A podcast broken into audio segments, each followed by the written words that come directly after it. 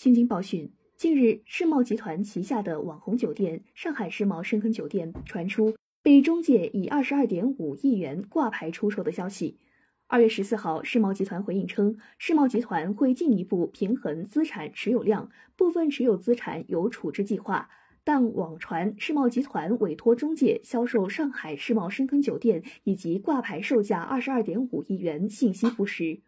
后续若有交易将对外公告。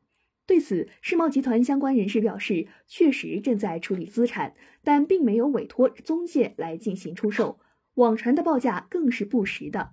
据悉，上述网红深坑酒店就是上海世贸佘山洲际酒店，位于上海佘上海佘山天马山深坑内，建筑格局为地上三层、地下十六层，其中地下十六层包含水面以下两层，共计投资六亿元，前后建设长达八年。由于酒店建设在八十八米的深坑内，是世界上首个建设于坑内的五星级酒店。作为网红酒店，深坑酒店一直吸引了众多前来打卡的游客。二零一九年，该酒店实现收入二点七九亿元；二零二零年，在疫情之下，也获得了约二点六五亿元的收入；二零二一年上半年实现收入一点三四亿元。